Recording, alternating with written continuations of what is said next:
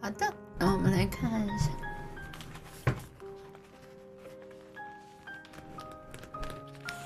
好的，关于犹大的第三种说法，啊，但博克斯我还是要放这首歌的。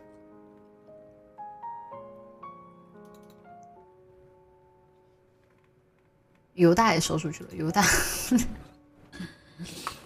公元二世纪，当巴西里德斯在小亚细亚或亚历山大城宣称宇宙是有缺陷的天使们莽撞或是艰险的即兴创造时，尼尔斯贝内吕内贝格以他特有的激情领导一个诺斯替小教派。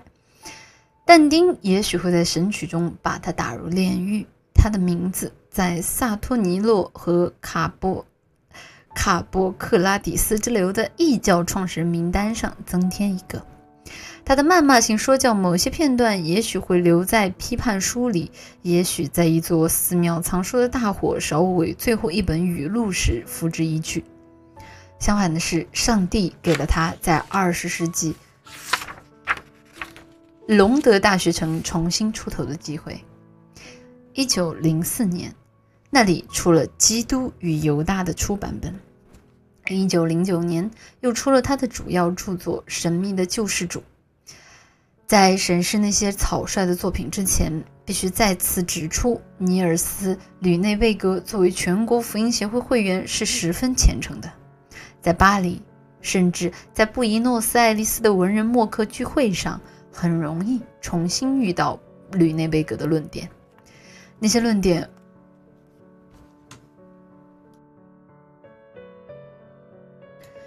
那些论点无非是轻率或是亵渎神神圣的无聊废话，对吕内贝格却是一个破破译重大神学奥秘的关键，是思考与分析历史学与语言学争论的材料，足以让人感到自豪、高兴和恐怖。那些论点既证明了他的价值，又打乱了他的生活。只是他的结论，有人会注意到，早在证据之前就已做出了结论。但谁会有这份耐心去寻找他不相信的东西，或者与他无关的说教呢？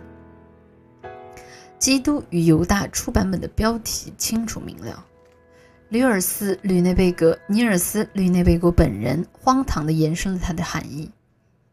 传统加在加略犹大人头，传统加在加略加略人犹大头上的事，通通是假的，没有一件是真的。某个德国人先前发表过类似的意见。据德昆西猜测，犹大之所以…… 林俊杰，你别唱了，我为什么没有开单曲循环？很难受，很破，很破功啊！这里。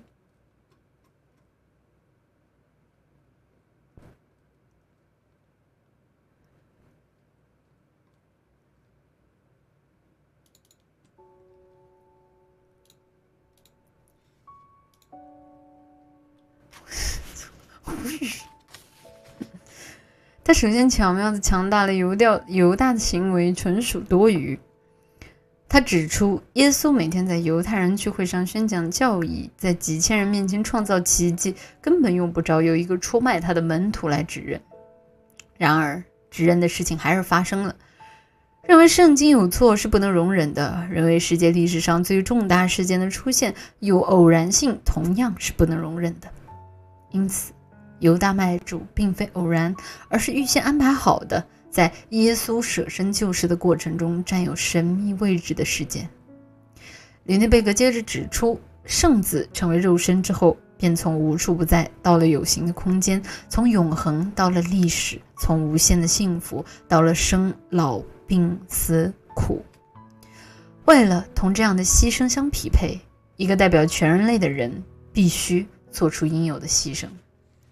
所有的门徒中间，唯独加略人犹大察觉到了秘密的神性和耶稣的意图。既然圣子可以屈尊成为凡人，圣子的门徒犹大当然也可以降格为告密者。这是最卑劣的罪恶，在永不熄灭的地狱之火里委屈一下。下级是上级的镜子，人间的形象和天上的形象相对应，皮肤上的斑点是中古长星的星座图像。犹大以某种方式反映了耶稣，由此产生了那三十枚硬币和叛卖之吻，产生了自杀，以便更心甘情愿地被打入地狱。尼尔斯·贝雷女格吕格用这种方式阐明了犹大之谜。各种学派的神学家纷纷加以驳斥。恩斯特伦指责他对人神合一之说完全无知，或是略而不提。阿克塞尔·博博雷留斯指责他重新搬入那些否是否认耶稣的人性，主张基督只是幻影，没有肉身的异端邪说。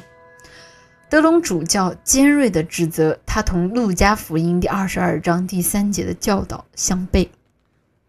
这些斥责对吕内贝格起了作用，他部分改写了那本遭到非难的书，修正了他的学说。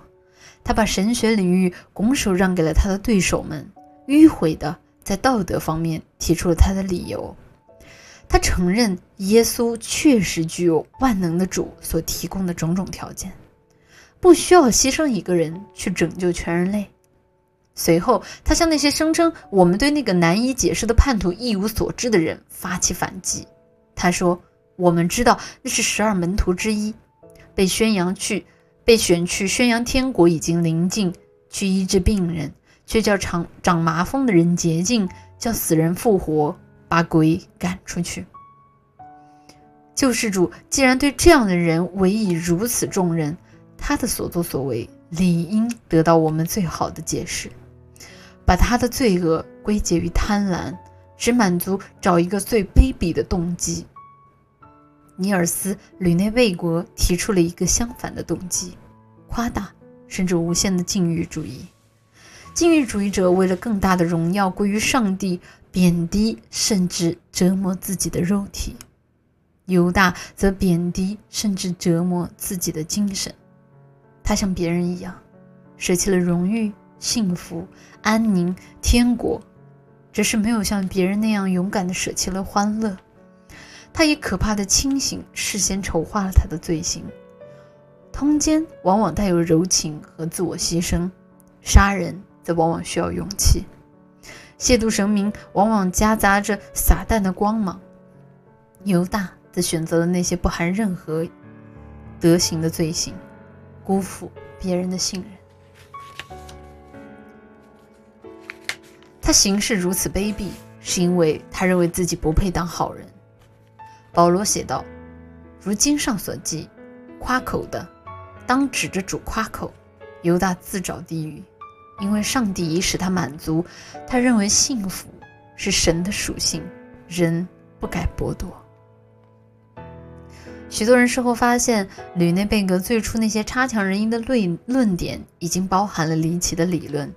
神秘的救世主，无非是对基督与犹大的歪曲和强化。一九零七年底，吕内贝格完成并修改了手稿，几乎过了两年才交给印刷所。那本书于一九零九年十月出版，由丹麦的希伯来语言文化家艾里克·艾尔菲尤德写出一篇不痛不痒。费解的前言和如下不实的题词。总的来说，书的内容并不复杂，结论却惊世骇俗。尼尔斯·吕内贝格声称，耶稣为了拯救人类屈尊来到人间，可以设想他做出的牺牲应是完美的，不会由于某些疏忽而失效或是逊色。把他遭遇的苦难仅仅限于钉上十字架这一个下午的临终痛苦，乃是对他的亵渎。说他是人，并且不可能犯错误是互相矛盾的，完美和人的属性是不相容的。肯比斯承认救世主也感到疲倦、寒冷、困惑、饥渴。海因承认的是，他也可能犯错，迷失方向。他在耶和华面前生长如嫩芽，像根出于干地。他无家行美貌，他无家行美容。我们看见时，也无美貌，使我们羡慕他。他被蔑视，被人厌弃，多遭苦难，常常经忧患。这段名言在许多人眼里是耶稣钉十字架的预现，对有些人来说，是对世俗认为耶耶稣长得漂亮的驳斥；对吕内贝格来说，是圣子成为肉身时，确切的预言并非暂时，而在某个整，而是在整个艰险的未来将遭遇厄运。耶稣完全成了凡人，不是一般的凡人，而是声名狼藉、遭到谴责、永劫不复的凡人。他为了拯救我们，可以选择纷纭复杂的历史所罗织的任何一种命运。他可以成为亚历山大，可以成为毕达哥拉斯、毕达哥拉斯、刘里克或耶稣。他选择最坏的命运，他成了犹大。哇哦！斯德哥尔摩和隆德的书店推销不出这本书。不信神的人认为他有成见，认为他是沉闷乏味的神学游戏。神学家对此不屑一顾。吕与吕内贝格从普遍的冷漠中看到一个近乎奇迹的证明：上帝吩咐人们默然处之，不希望他可怕的秘密在世间传播。吕内贝格知道还不是时候，他感受到古老的神的诅咒劈头盖脸的落到他的身上。他想起在西奈山顶用手遮住脸不看上帝的伊利亚和摩西，想到那个看到上帝把荣光洒满大地时惊恐万分的以赛亚，想到那个去大马士革路上忽然失明的扫罗。想起见了三位一体而发疯的著名的巫师维维特尔伯的胡安，想起那些痛恨不敬神读出上帝名字的人，想起那些痛恨不敬神的人读出上帝秘密名字的犹太法学博士，他本人岂不也是犯下了这种罪恶？那岂不是不得赦免亵渎圣灵之罪？索拉诺由于传播了罗马秘密的名字而丧命，他发现并传播了上帝可怕的名字，又该遭到怎样的惩罚呢？吕内贝格彻夜难眠，被论证搞得昏昏沉沉的，在马尔默街上到处乱跑，大声祈求同救世主一起分享入地狱的恩宠。一九一二年三月一日，他因动脉瘤破裂而死。异教学研究者也许记得此人，他在似乎已经透彻的圣圣子的概念里，增添了有关邪恶与不幸的复杂性。这个故事啊，其实比较难理解，大家听可能比较复杂。简而言之，就是就是对于世俗，大家对于耶稣的理解嘛。然后里面有一个有一个人，他对耶稣的理解不太一样。他对耶稣的理解是，他认为耶稣是。首先，他认为耶稣的犹大其实是为了成就耶稣的完美，所以降降临到这个世间的。他耶犹大的存在是为了衬托出耶稣的高贵。当然，这种理论在后来就是受到了严重的抨击，所以后来他又修改了自己的学说，然后把这种学说改得更加的惊世骇俗。指的是什么？就是耶稣就是犹大本人，耶稣耶稣本人就是受到了这个世界上最严重的责难，就是背叛。啊，只有经历过这样的地狱和苦难啊，耶稣才能够成为真正的神啊。反正是一个蛮，怎么说呢？思维蛮有趣的一个一个一个一个一个东西嘛。结果论，那你对于圣经的探讨，你肯定只有结果论。纯纯的异端邪说，搁中世纪早就送火刑架。他毕竟时间线已经到了一九零几年了，还算是比较有接受度的程度。